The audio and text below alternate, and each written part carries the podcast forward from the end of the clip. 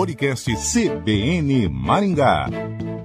Está começando o podcast CBN Maringá. Neste mês de agosto, mês do advogado, o podcast CBN Maringá traz uma série de quatro episódios sobre direito de família, direito no agronegócio e direito trabalhista. O nosso primeiro entrevistado desta série é o advogado Guilherme Sleder, especialista em direito civil e empresarial. O nosso assunto é seguro agrícola. Doutor Guilherme, obrigado por participar do podcast CBN Maringá. Olá, Luciana, agradeço o convite. Para nós é uma satisfação e uma honra poder estar aqui com vocês. Para começar, o que é o seguro agrícola? Bom, uh, o seguro agrícola ele é uma modalidade de seguro, né? Contratada então pelo produtor rural junto às seguradoras para proteger a produção, né? A lavoura propriamente dita contra as intempéries climáticas, por exemplo, chuva, granizo, ventania, seca, né, estiagem, ou às vezes ele tem algum problema de germinação e ele tem que fazer um replantio, né? Então o seguro agrícola ele tem essa essa natureza, né? Qual é a função da Superintendência Nacional dos Seguros Privados? Bom, a, a Superintendência Nacional de Seguros Privados é um órgão que é responsável por fixar as diretrizes e as normas né, de política destes seguros. Então, juntamente com o Ministério da Economia, da Justiça, Secretaria Especial de Previdência e Trabalho, Banco Central e Comissão de Valores Imobiliários, eles acabam regulamentando né, em relação a esse tipo de contratação no âmbito privado. E a função uh, propriamente dita da, dessa superintendência é fixar diretrizes e normas da política de seguros privados, capitalização, previdência, complementar aberta e resseguros, regular constituição, a organização, funcionamento e fiscalização dos que exercem esse tipo de atividade, bem como a aplicação das próprias penalidades que são previstas. Então, fixar características gerais desses contratos de seguro, disciplinar a corretagem do seguro, a profissão do corretor, fixar as constituições de constituição e extinção de entidades autorreguladoras do mercado de corretagem, seus órgãos de administração, forma de preenchimento e cargos administrativos. E qual é a diferença de seguro rural e proagro? Bom, o Proagro é um programa de garantia da atividade agropecuária. É um programa do governo federal que garante o pagamento do seguro, é, de financiamentos rurais e de custeio. Quando a lavoura é, tiver a sua, a sua receita, né, ou a sua produção reduzida por causa desses eventos climáticos ou pragas, né, e doenças sem controle. Já o seguro rural, ele tem natureza privada. Aqui vale dizer, então, que o Proagro e o seguro rural, eles têm uma distinção em relação à origem do recurso. Né? Normalmente, quando o recurso ele contém uma origem controlada, ou seja, subsidiado pelo governo federal em algum tipo de programa, por exemplo, Finame, uh, ou custeio da própria produção agrícola, daí você tem a contratação do seguro do Proagro. Então, a origem dele acaba determinando esse, essa modalidade de contratação. Já o seguro agrícola ele é contratado no âmbito privado, diretamente com a instituição financeira ou com a, a seguradora. Né? Qual é o papel do advogado na aplicação do seguro rural? Olha, Luciana, eu gostaria de destacar acho que três principais papéis aí que o advogado é importante nesse procedimento. O primeiro ponto é na fase pré-contratual, então ele analisa a própria proposta em si, ele analisa é, a amplitude dessa cobertura de seguro, aquilo que vai ser segurado, ele analisa aquilo que vai ser restrito né, nessa contratação de seguro, porque os contratos de seguro têm muitas cláusulas que são restritivas, né? elas acabam tirando o direito ou limitando a indenização do produtor rural é, de acordo com o evento que, que a pólice cobre. Então, por exemplo, é, no caso de seca ou estiagem, é, né, pode ter ali uma cláusula no contrato que vai dizer, ó, nesse tipo de evento nós vamos limitar a, a indenização a, a um valor X. Né? E isso pode acabar induzindo o produtor, às vezes, a achar que está contratando uma espécie de cobertura completa ou integral, e às vezes não é bem assim. Né? Então é um ponto, ponto de atenção.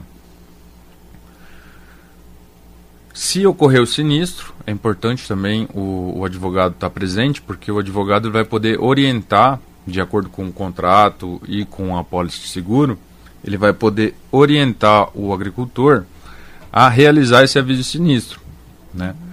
Como fazer, o prazo que tem que ser feito, aguardar a vistoria, né? Enfim, uma série de, de, de cautelas né, na, nessa notificação do aviso de sinistro, justamente para que o agricultor possa receber indenização, né, ele possa ser segurado. E o acompanhamento da indenização propriamente dito, porque é, são feitos cálculos né, entre a produção que era esperada, a produção que é realizada, né, e o limite que a apólice cobre. Então acho que o advogado é importante em, praticamente em todas as fases dessa contratação. Uhum. Agora, quais são os casos de sinistros que podem ocorrer previstos em contratos de seguro rural? Bom, uh, os casos sinistros que podem ocorrer normalmente são aqueles que a gente, que o produtor rural sabe que pode acontecer, mas não se espera que aconteça, né? Uhum. Então, como chuvas excessivas, ventos fortes, às vezes um incêndio, às vezes uma ventania, necessidade do replantio, como eu disse antes, né? Às vezes a, a semente acaba não germinando como deveria, né? Ou acontece algum problema ali que se obriga a, a acontecer esse replantio. Mas eu volto a destacar que é muito importante uh, o contratante, no caso do seguro, ele se atentar às cláusulas que são as limitativas da indenização para cada evento. Então ele deve verificar, principalmente nas condições gerais do seguro, porque normalmente a seguradora ela vai mandar uma proposta. Nessa proposta vão, vão estar ali elencadas as, as principais informações que o seguro tem. Mas é lá nas condições gerais, esse normalmente o agricultor acaba não recebendo na hora da contratação, ele tem que fazer o download no, no, no site da, da seguradora, da instituição.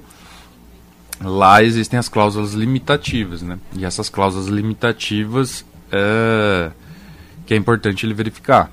Uhum. Em caso de sinistro, como o produtor deve agir? Bom, via de regra, o, o sinistro tem que ser comunicado pelo produtor assim que ele for verificado. Né? Então ele deve comunicar a seguradora, seja ali vai ter contratualmente previsto como deve ser feita essa comunicação, se é por e-mail, se é através da corretora, enfim. Ele vai fazer uma comunicação formal da ocorrência do sinistro, né? A seguradora vai marcar um período de vistoria, tá? E, e, normalmente aí acontece uma falha muito grande, porque entre a comunicação do sinistro e a ocorrência da vistoria vão se passando os dias, às vezes 10 dias, às vezes 15 dias pode chegar. E o agricultor está vendo a lavoura ali é, se deteriorando cada dia que passa, né? Mas é importante ele ter essa consciência de que é, é avisar o sinistro, acompanhar a vistoria, quando essa vistoria for realizada, ele ter um engenheiro ali é, agrícola, né, ou alguém com essa, com essa expertise, para poder acompanhar a, a, a, a, quantificação dessa perda né, e a origem dela. Então, no caso do sinistro, é isso: comunicar, aguardar a vistoria e ter um acompanhamento técnico adequado. Uhum. E se a indenização for indeferida, existe recurso? Vai depender muito da origem do, do tipo de recurso, né? Como eu disse, uh, se a origem do recurso é uma origem controlada, que a gente chama de, de origem controlada, vem do governo federal por alguma espécie de, de custeio, uh, cabe recurso. Né? A, a, normalmente a instituição que é a, a intermediária entre o, o, o, governo federal e o agricultor, por exemplo, algum banco, né? Normalmente banco público faz muito isso. É, o agricultor vai e pede o seguro. Pode ocorrer um deferimento. Nesse tipo de caso, ele tem o direito de recorrer. Né? Ele apresenta o recurso dentro do prazo cabível e esse recurso é direcionado para um, um conselho do Banco Central. No caso de seguro privado, né, não existe essa previsão. Normalmente já, já há um, se há um indeferimento, ele já tem que procurar a via judicial diretamente. Uhum. Quem são as partes envolvidas e a competência para julgar? Bom, as partes envolvidas num, num, contrato de seguro, né? Tem a figura do segurado, né, aquele que está contratando, a figura da seguradora, que é aporta uh, o recurso em caso de da ocorrência do sinistro, né? E tem a figura do beneficiário, que não necessariamente é o segurado. O beneficiário pode ser estipulado em favor de terceiro, por exemplo. É, acontece muito em financiamentos, por exemplo, que são contratados de custeio, onde o segurado é o agricultor, mas o beneficiário é aquele que financiou a lavoura. Então, se houver alguma, alguma algum sinistro, a indenização acaba não indo para o segurado, mas sim para o beneficiário da apólice, aquele que receberia, vamos dizer, o reembolso do financiamento caso a, a colheita ocorresse sem nenhuma intercorrência. Né? Em relação à competência, via de regra, é o, o foro de eleição do contrato. Né? O contrato vai acabar definindo aonde que, se nós formos judicializar a questão, aonde que essa demanda vai, vai ser ajuizada, né? Porém, se a questão se tratar de uma relação, o agricultor tiver um porte, é, uma hipossuficiência em relação à seguradora técnica, financeira, organizacional, que coloquem ele em exagerada desvantagem em relação à seguradora, né? Aí pode ser aplicado o Código de Defesa do Consumidor e a competência para julgar e processar essa ação pode ser levada para o domicílio do consumidor. Então ele vai poder ajuizar o processo onde ele reside. Né? Alguma consideração final? Olha, eu acredito que esse tema, embora tratado no âmbito uh, agrícola, jurídico, né, da questão, ele é sempre é sempre muito importante destacar que aquele produtor rural que é bem assessorado, que tem uh, uma assessoria jurídica competente, né? No sentido de fazer uma análise pré-contratual, de acompanhar todo esse processo em eventual sinistro. Provavelmente esse produtor ele vai sofrer menos, né? ele vai ser, acabar sendo indenizado. É claro que o produtor nunca quer que a, que a colheita não dê ou que ele não consiga colher, mas a gente sabe que são fatos que estão fora do nosso controle, né? Mas ele estar servido de uma assessoria que, que seja capaz de dar para ele toda a estrutura necessária para esse tipo de negócio e principalmente para ele não ter nenhum tipo de surpresa lá no final e, e, o seguro de fato cumprir aquilo que ele o papel que ele se destinou eu acho que seria isso né?